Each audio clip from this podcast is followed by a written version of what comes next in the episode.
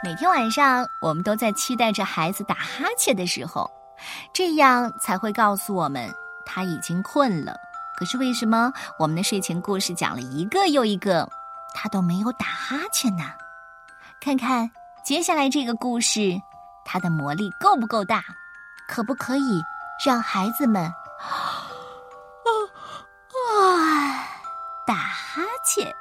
好吧，一起走进这个故事，名字就叫《打哈欠》，作者是来自德国的莫妮卡斯班和俄罗斯的松加布加伊娃，由广西师范大学出版社魔法象童书馆向我们推荐。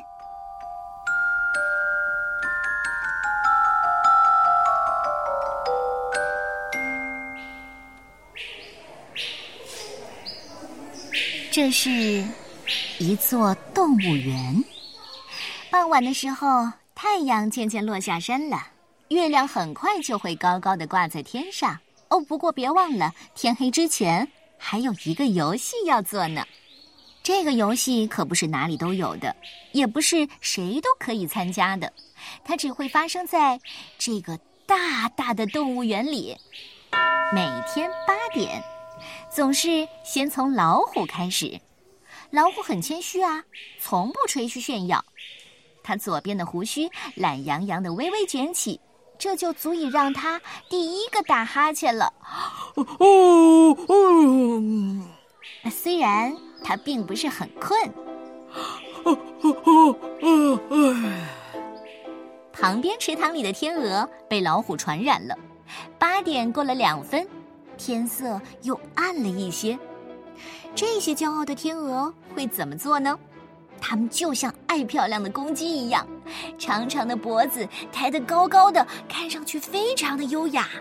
不过，它们还是觉得有点不好意思。啊啊啊啊啊！啊！哈欠从天鹅的池塘传到了猪圈，小猪也要打哈欠喽。离游戏结束还早着呢。现在才八点过三分，打哈欠之前，小猪要先填饱肚子，然后在门上蹭蹭痒痒，最后伸一伸那短短的卷尾巴。它们用独特的方式迎接哈欠，和天鹅完全不一样。嗯，是这样的。这会儿该轮到鳄鱼了。鳄鱼池虽然不大。可是对他们来说呢，就是尼罗河。哈欠每次传到这里，都刚好是八点过四分。他们先微微的闭上眼睛，然后张开血盆大口，一股懒洋洋的气息散发开来，几颗泪珠在他们的眼睛里滴溜溜的转。嘿，你快听！啊啊啊啊啊啊！哦哦。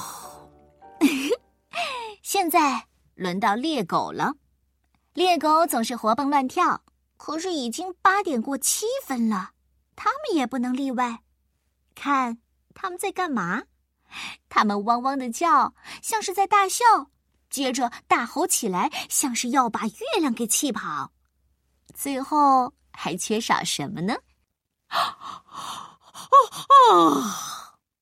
哈欠接下来来到了长颈鹿的家。抬头看看他们，这景象可真壮观呢。八点过八分了，长颈鹿会怎么做呀？嘿，他们岔开长长的双腿，头低低的垂着，像顶着一千块石头。谁瞧上一眼都会笑破肚皮的，连最爱开玩笑的猴子都惊呆了。接着。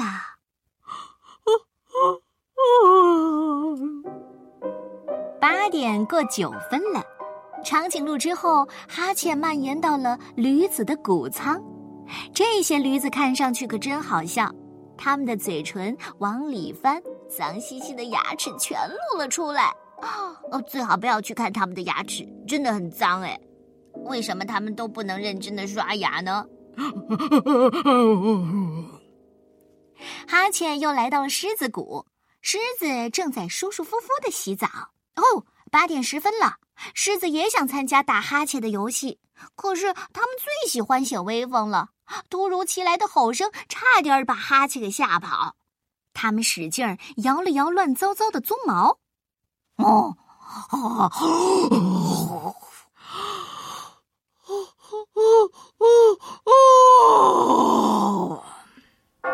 不管是地上爬的还是天上飞的，大家都在打哈欠，要到八点半才会结束呢。羊驼在打哈欠，接着是斑马，还有棕熊和袋鼠，最后是啊，树懒。树懒心想：“哦，太好了，终于不再吵吵闹闹的啦。现在动物园终于关上了大门，动物们也要躺下休息啦。那你呢？哦，你没有被哈欠给传染到吗？”啊 我困了，动物园阿姨也要睡了，晚安。